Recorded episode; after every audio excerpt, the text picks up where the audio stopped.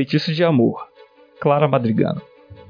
Eu percebi que Celeste estava apaixonada enquanto assistíamos ao filme e ela fez um som meio estranho com a garganta, como se engasgando com o pirulito que chupava. Fiquei ali, quieta, observando-a, vendo o cabinho branco do pirulito pendendo de seus lábios, sem muita certeza do que fazer, sacudi-la ou começar uma massagem cardíaca. Quando ela própria tirou o pirulito da boca, aquele de cereja em forma de coração, sem o qual ela não existe, e declarou: Eu amo ele. Hã? Espera, ama quem? Ele. Celeste apontava com pirulito à televisão. Estávamos no meu quarto, encostada nas almofadas, vendo o fantasma da ópera. Celeste andava obcecada pelo filme. Ela também andava obcecada por roupas escuras e rosas frescas, que trazia consigo todos os dias, que às vezes deixava posada sobre o peito, como se pronta para ser sepultada. Fantasma? É, o ator. Ele é lindo, quero dizer. Ele é a pessoa mais linda do mundo. Eu não me canso de olhar para ele. Ah, então havia um motivo para ela ficar checando o Tumblr de 5 em 5 minutos. Ele precisa se casar comigo. Ah, ele não é real. Claro que é. Ele é muito real. Ah, o ator. Mas eu escutei uns rumores de que ele é gay. E? Eis o problema com Celeste. Se ela não consegue enxergar a impossibilidade de algo, é melhor você nem se dar o trabalho de explicar. Só suspirei, me afundando ainda mais nas almofadas, enquanto ela continuou a acompanhar o filme com os olhos vidrados, como da primeira vez em que o vimos. Eu sei o que vamos fazer. Vamos falar com a Baba Yaga. A maioria das pessoas imagina que a Baba Yaga vive em alguma floresta desolada da Europa Oriental, em uma cabana cheia de crânios de crianças devoradas. Mas a verdade é que ela mora só a duas casas da minha e eu nunca vi um crânio por lá. Ela levou algum tempo para abrir a porta. Quando nos viu, não pareceu espantada, mas entediada. Babiaga usava os cabelos brancos num coque, mas as pontas eram pintadas de um rosa cada vez mais apagado. Ah, vocês. Garota alta e garota baixa. Entrem. Eu era garota baixa, não ligava para o apelido, porque os apelidos que nos dava em outros lugares costumavam ser bem piores. Na escola, eu era cabelo ruim, e até a diretora Charles recomendou que eu mudasse o estilo do meu afro, o que entendo por alisar. Ignorar quem eu sou só para me encaixar na norma, e quando eu perguntei se a norma era uma garota branca de cabelos lisos, a senhora Charles corou, balançou a cabeça, murmurou um monte de coisas, disse que nunca foi o que quis dizer mas eu sabia, vocês sabem, todo mundo sabe. Celeste costumava ser chamada de puta. As pessoas escreviam isso no banheiro, faziam troça das roupas dela, das botas de cano alto, perguntavam quanto era o boquete e ela fingia que não ligava. Mas eu sei que ligava. Qualquer um ligaria. Então, o que vocês querem agora? Eu e Celeste adorávamos a casa dela. Não parecia muito a casa de uma bruxa, mas a casa de uma colecionadora de brinquedos, com bonequinhos de madeira por todos os lados, com potes e vasos de cerâmica coloridos, onde os gatos entravam e desapareciam, e não tornavam a dar as caras, por mais que Celeste e eu balançássemos os vasos. Onde existia uma coleção de relógios cuco coloridos, tomando uma parede inteira, mas cucos que nunca tocavam. Estavam sempre em perfeito silêncio, cada um dando uma hora diferente. Feitiço do amor. Não era o primeiro feitiço que pedíamos. Na última visita, decidimos que queríamos punir Mary Beth Godwin, fazendo com que vomitasse um sapo a cada coisa idiota e ofensiva que dissesse. Ela aprendera a lição, andava mais contemplativa, mas ainda encontrávamos por aí, de vez em quando, no pátio da escola, se curvando, enquanto o sapinho gosmento escapulia de sua boca para o chão. Ah, cacete que seja. Ok, me dá uma, uma peça de roupa dele ou, ou algo pessoal, qualquer coisa. Ela estendeu a mão, mas Celeste e eu não nos movemos. É. Eu não tenho nada dele. Ele é um ator. Na verdade, um personagem. A gente nunca chegou a encontrar ele. Tipo, nunca. Vocês vieram fazer troça de mim? Não, Baba, por favor. Eu o amo. Eu não vou ser feliz sem ele. Nenhum homem se compara. Você tem 15 anos. Eu sei, Baba. Eu sou muito nova para ser infeliz. Ela se levantou, pediu uns pirulitos que a Celeste carregava nos bolsos e nos mandou esperar. Ela começou a cozinhar alguma coisa com cheiro acre em seu fogão, enquanto Celeste e eu ficávamos sentadas à mesa, meninas comportadas. A Baba Yaga desembrulhou o pirulito de Celeste, mergulhou num que quer que borbulhava de sua panelinha de metal retorcido. O pirulito emergiu inteiro. Então a Baba Yaga sacudiu um pouco, deixou secar e entregou a Celeste. Parecia o mesmo pirulito de antes, a mesma cor de cereja. O que eu faço? O que você acha? Chupe a porcaria. E eu comecei a rir, porque certas coisas são engraçadas, mesmo dentro do contexto. Retornamos para casa, e Celeste estava com o pirulito enfiado na boca, e não parou de chupar até ele ter derretido por completo. No inteirinho, ficava rolando pelas almofadas, falando de quantos filhos ela e o fantasma teriam e da casa de férias que comprariam na Itália. Jamais entendi por que dela ter se apaixonado pelo fantasma. Digo, o ator é bonitão, mas por que alguém iria querer ser objeto de desejo do fantasma da ópera? A maior ocupação dele é sobreviver nos esgotos de Paris, ou algo do tipo, e perseguir a pobre soprano Christine, enquanto mata qualquer um que se coloque entre os dois. Eu não li o livro porque disseram que é bem ou menos, mas já vi o filme tipo 200 vezes e não entendo o apelo. Em um nível de psicopatia, o fantasma é um cara que já quebrou as medidas, que constaria no banco de dados de pervertidos de qualquer cidade para a qual se mudasse. Ele vai ser maravilhoso. Eu adormeci escutando Celeste falar de seus planos. Quando acordei, já de manhã, não foi nenhum choque descobrir que o fantasma havia chegado. Chovia, provavelmente chovera a noite inteira, e eu escutava as batidas na porta de entrada. E Celeste e eu corremos para atendê-la antes que meus pais acordassem. O fantasma estava sentado no chão, bem no carpete de boas-vindas, encharcado. É você. Juro que ninguém já olhou para outra pessoa como ele olhou para a Celeste. A única exceção que consigo pensar foi o dia em que papai me levou para uma lanchonete e a garçonete trouxe uma taça de sorvete cremoso, delicioso, de pistache e colocou bem na minha frente. Hum, Ai, caramba. o fantasma se levantou. A água pingava das roupas dele e beijou Celeste. Quis gritar que aquilo era impróprio, mas a voz morreu na minha garganta e quase fiquei com medo de vomitar um sapo. Agora tínhamos o fantasma. E absolutamente nenhuma ideia do que fazer com ele. Conseguimos levá-lo para o meu quarto em silêncio, onde tranquei-o no banheiro e mandei que tirasse as roupas molhadas e que vestisse o pijama velho do meu pai. Depois ele ficou sentado em um canto do quarto, segurando os próprios joelhos, agradecendo a minha delicadeza. Não são muitos que mostram misericórdia por mim. É, eu sei. Eu vi o filme. Christine? Christine, por que não fala comigo? Para o fantasma, Christine era Celeste, a qual estava sentada na minha cama, estarrecida demais para dizer qualquer coisa. A boca dela ainda estava manchada de batom depois do beijo desesperado do fantasma. Eu te amo tanto, Christine. Tanto. É. É. Quando me aproximei, ela me puxou pela manga do suéter em que eu vestia, cochichou no meu ouvido. Não sei se era isso que eu queria. O fantasma gostava de privacidade, ficava trancado no meu closet e quando eu abria a porta, se esquivava da luz como um vampiro. Calma, cara, sou eu. Como achou a entrada pro meu lar? Eu conseguia ver as suas pálpebras tremendo de raiva. Para evitar maiores dramas, fechava a porta e deixava ele ficar em paz. Ele levava Celeste para encontros durante a noite, quando ousava sair de casa. E porque não confiava nada nele, eu seguia de uma distância segura, levando binóculos para espioná-los. Ele levou Celeste para o lago, remou em um barquinho caindo aos pedaços. E todo mundo sabe que aquele lago é cheio de lixo tóxico. E que se você nadar nele, vai sair de dentro com a língua brilhando em um neon bastante radioativo. E para não falar no balcheiro. Dava para perceber que Celeste estava tentando apreciar o gesto, vê-lo como romântico, mas através dos binóculos eu identificava as expressões dela querendo se retorcer em uma careta de nojo. É.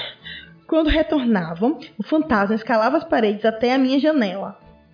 Celeste entrava pela porta como qualquer pessoa normal. O fantasma se trancava no closet e dizia que era um gênio e que precisava estar sozinho para criar. Estávamos escovando os dentes no meu banheiro quando Celeste comentou. Está ficando esquisito demais. Hum. o quê?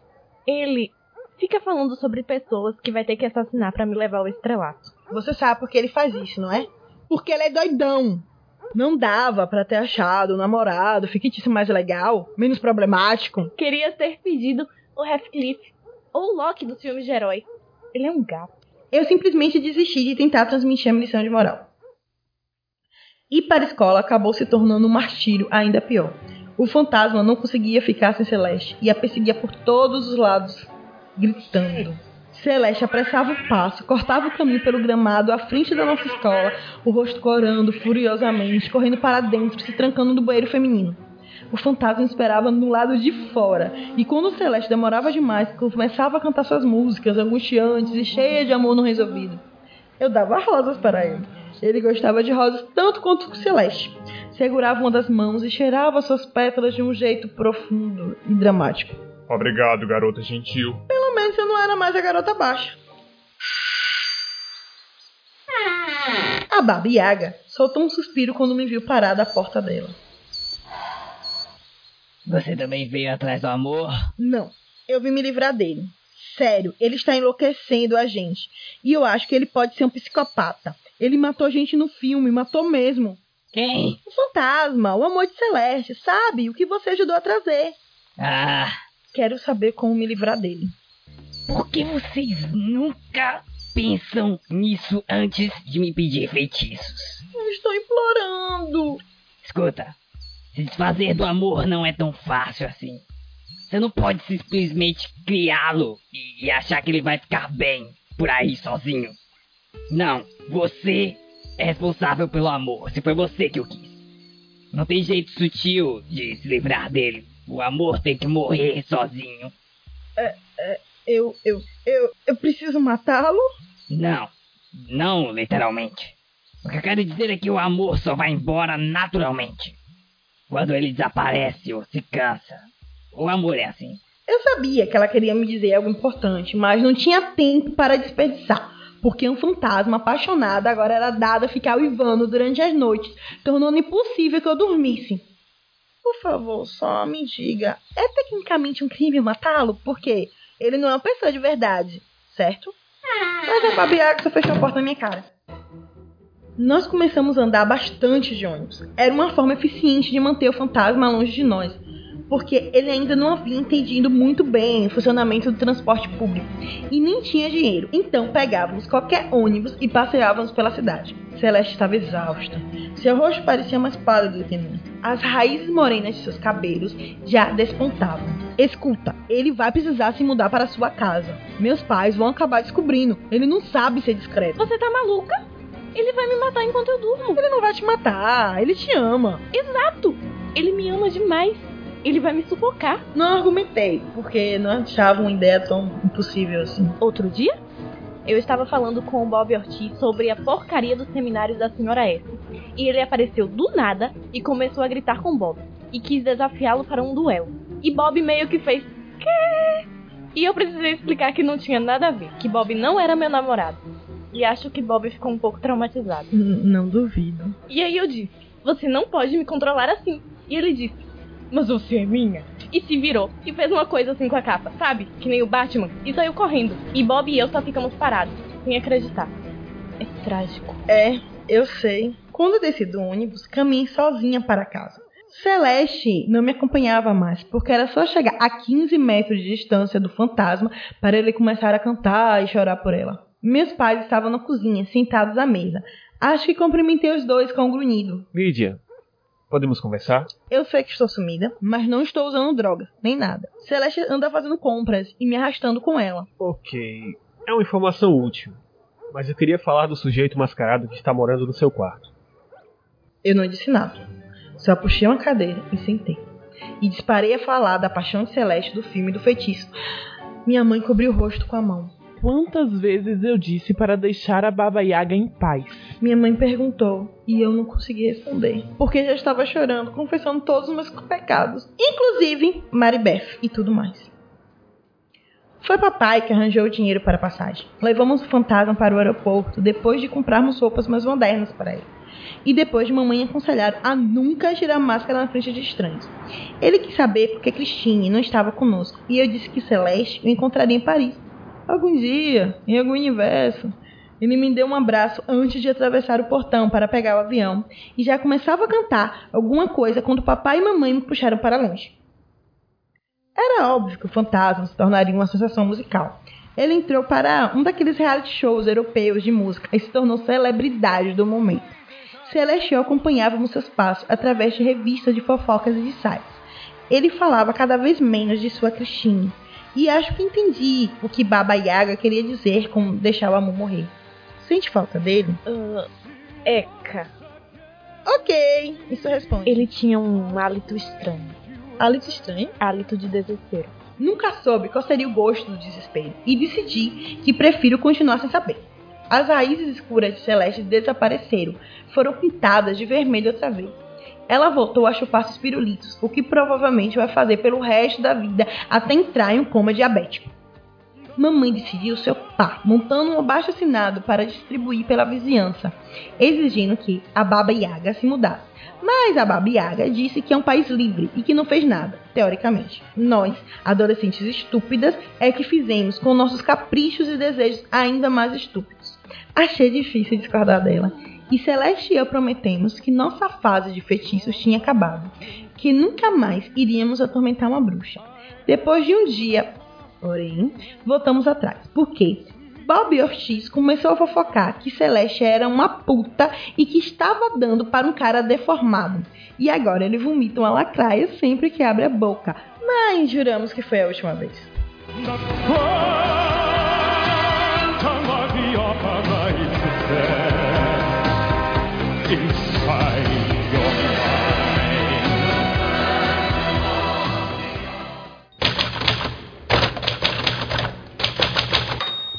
Olá pessoas, sejam bem-vindos a mais um episódio do Entre Ficções, seu podcast de audiodrama e entrevistas de literatura de ficção nacional.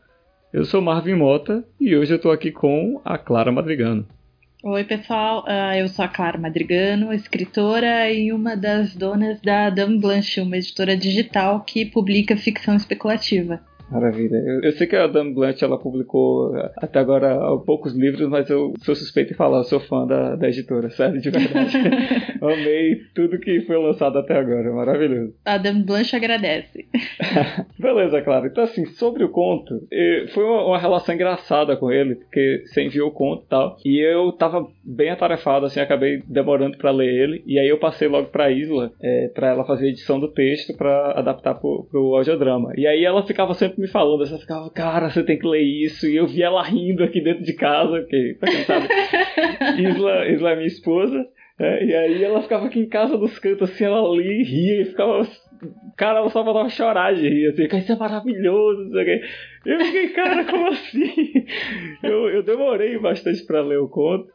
E aí, quando eu peguei, eu, eu, eu fiquei impressionado também, porque é uma leitura muito gostosa, sabe? É um, é um conto muito gostoso, ele é bem suave, assim, e eu achei maravilhoso, cara. A ideia de pegar a Baba Yaga, misturar com o fantasma da ópera, assim, fazer... Putz, achei muito bom, achei muito bom mesmo. E aí eu queria te perguntar, assim, a pergunta clássica que eu faço aqui, que é de onde surgiu a ideia do conto? Como é que veio isso aí? De onde é que apareceu? Ah, de tantos lugares. Porque eu sou fã do, do Fantasma da Ópera, para ser justa, o musical, não o livro. Uh, desde que eu sou, sei lá, pequena, eu já escutava no CD, aí quando, quando vieram, quando trouxeram o musical para o Brasil, foi em São Paulo, eu fui ver, obviamente. E o filme também eu vi. Uh, o livro em si eu, eu, não gosto muito, eu prefiro o musical. E, mas a ideia do conto em si é, é baseado na experiência de fandom, também na minha experiência navegando pelo Tumblr. Olha só! Porque muitas pessoas têm essa ideia, né, de, de romantizar personagens que quando eles não são vilões na trama, eles não são exatamente o tipo de pessoa com que você gostaria de se relacionar.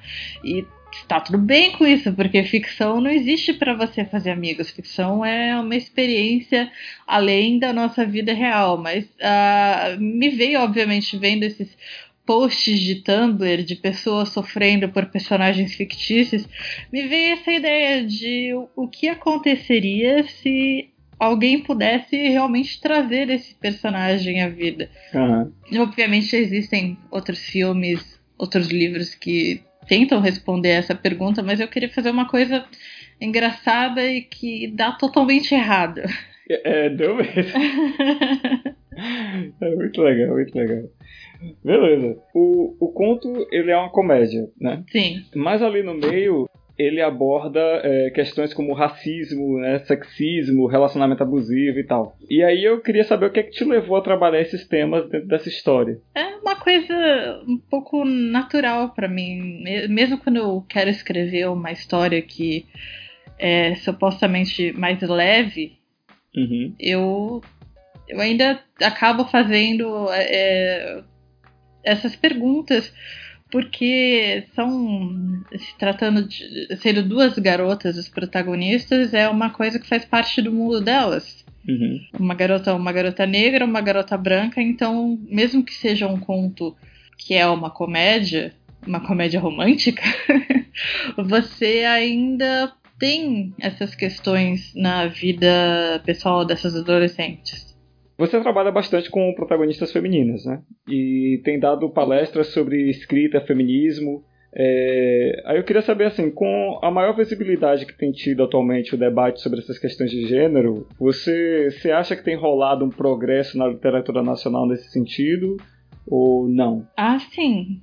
Eu acredito que na literatura de gênero a gente vê cada vez mais autoras uh, publicando. E na literatura geral, brasileira, o cenário ele ainda favorece muito é, homem branco, heterossexual da região do Sudeste, Sul, mas é, na literatura de gênero, que ela é um pouco mais um, underground, eu diria, no, no Brasil, a gente vê mulheres escrevendo de tudo, escrevendo de ficção científica, de terror, é, fantasia, e eu acredito que a internet e a facilidade também da autopublicação ajudou a dar muita voz a essas mulheres que talvez de outra forma não conseguissem publicar as histórias delas.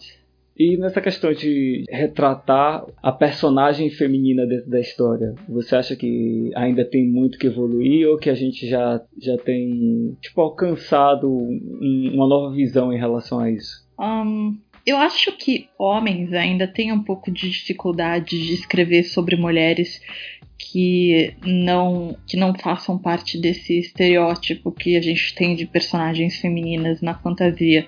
Uhum. É, mulheres geralmente não, mas é, a questão é que eu acho que o mais importante é dar voz para as autoras, dar voz a mulheres, mas não se preocupar tanto com uh, a pergunta: essa personagem que ela está escrevendo é feminista?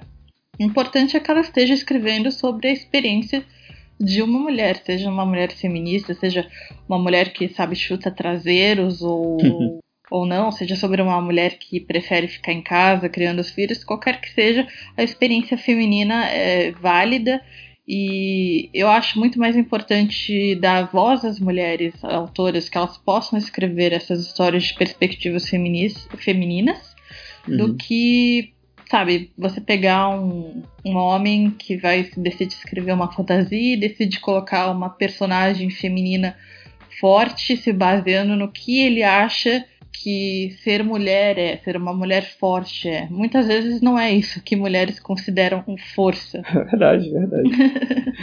Beleza.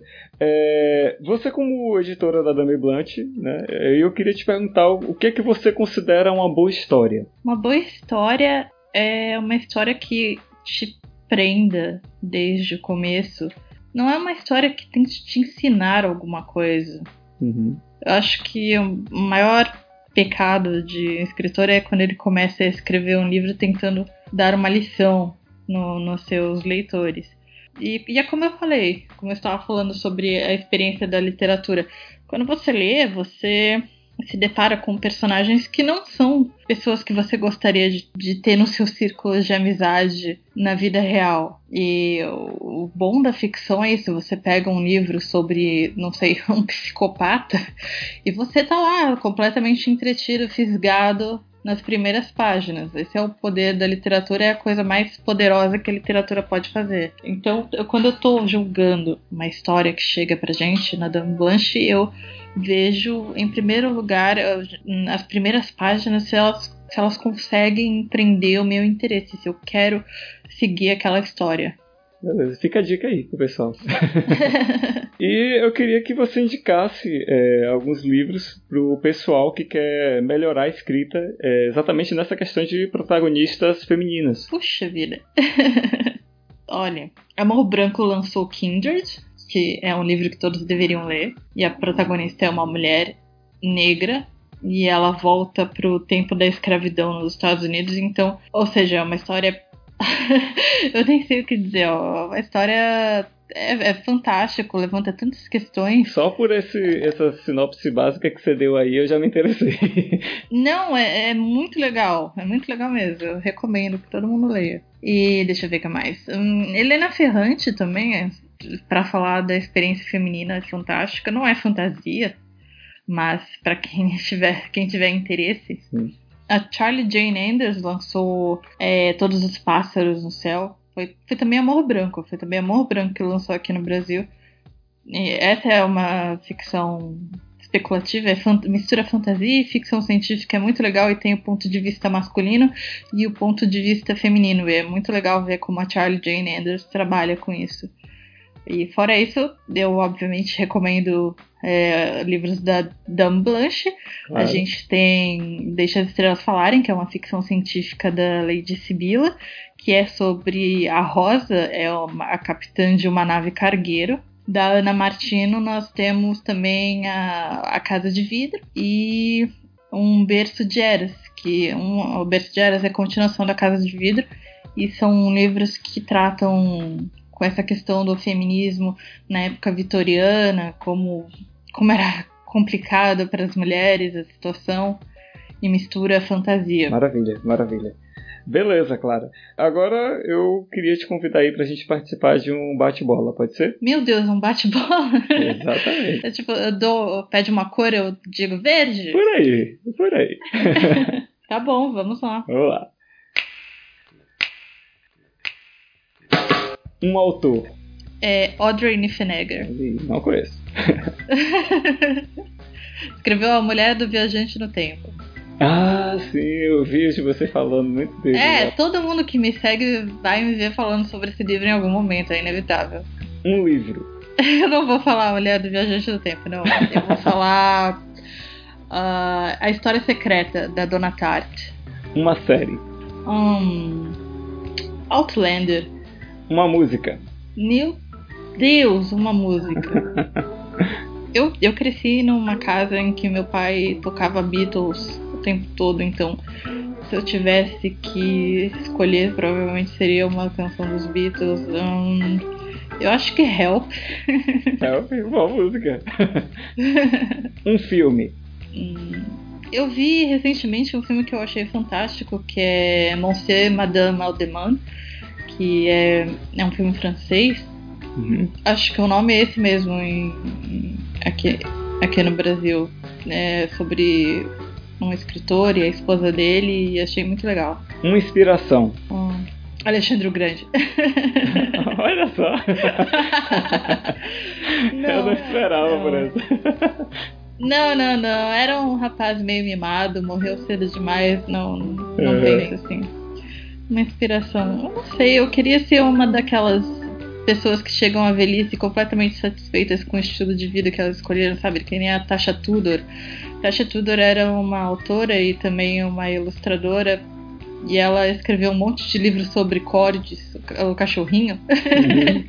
Cord, Cord, Korg, não sei exatamente como fala aqui. E, e ela vivia em, em uma cabaninha usando roupinhas datadas, né, roupinhas antigas e tinha um jardim muito bonito. É, eu prefiro ser como a Tasha Tudor do que Alexandre o Grande. Um herói ou heroína. Fictício? Tanto faz, você que escolhe. Pode ser fictício ou não fictício. Um herói ou um heroína?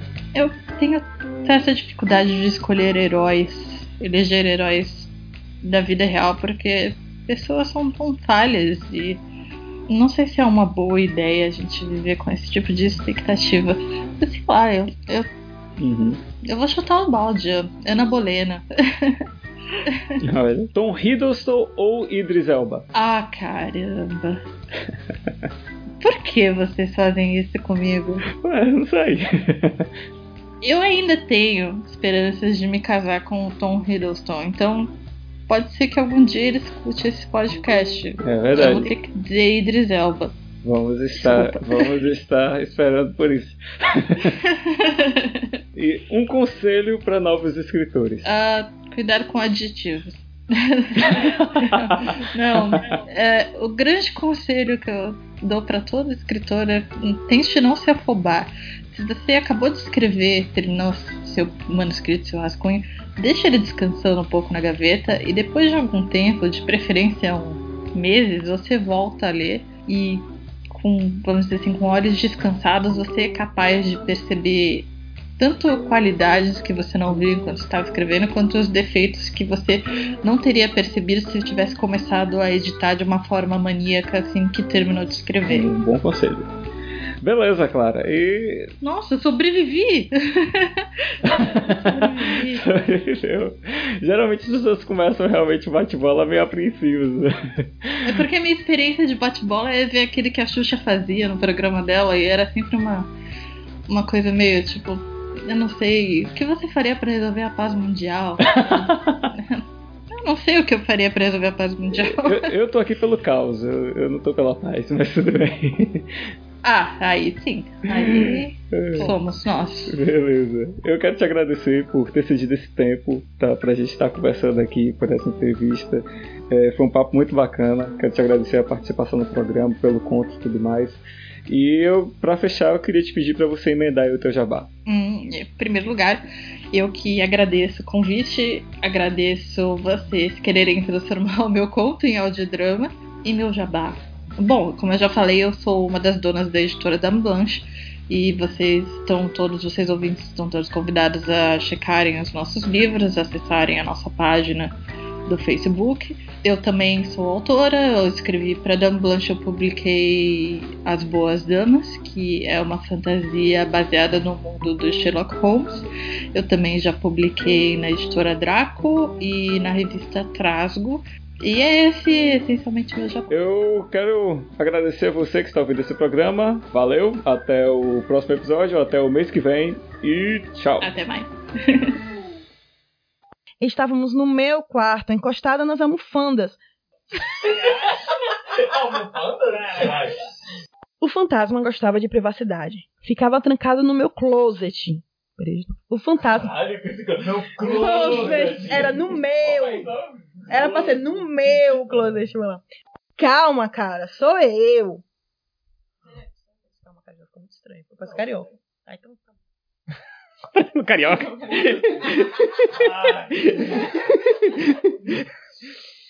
E Bob meio que fez. Quê? E eu precisei explicar que não tinha nada a ver, que Bob não era meu namorado. E acho que Bob ficou um pouco traumatizado. Velho, eu segurei pra não rir aqui, velho.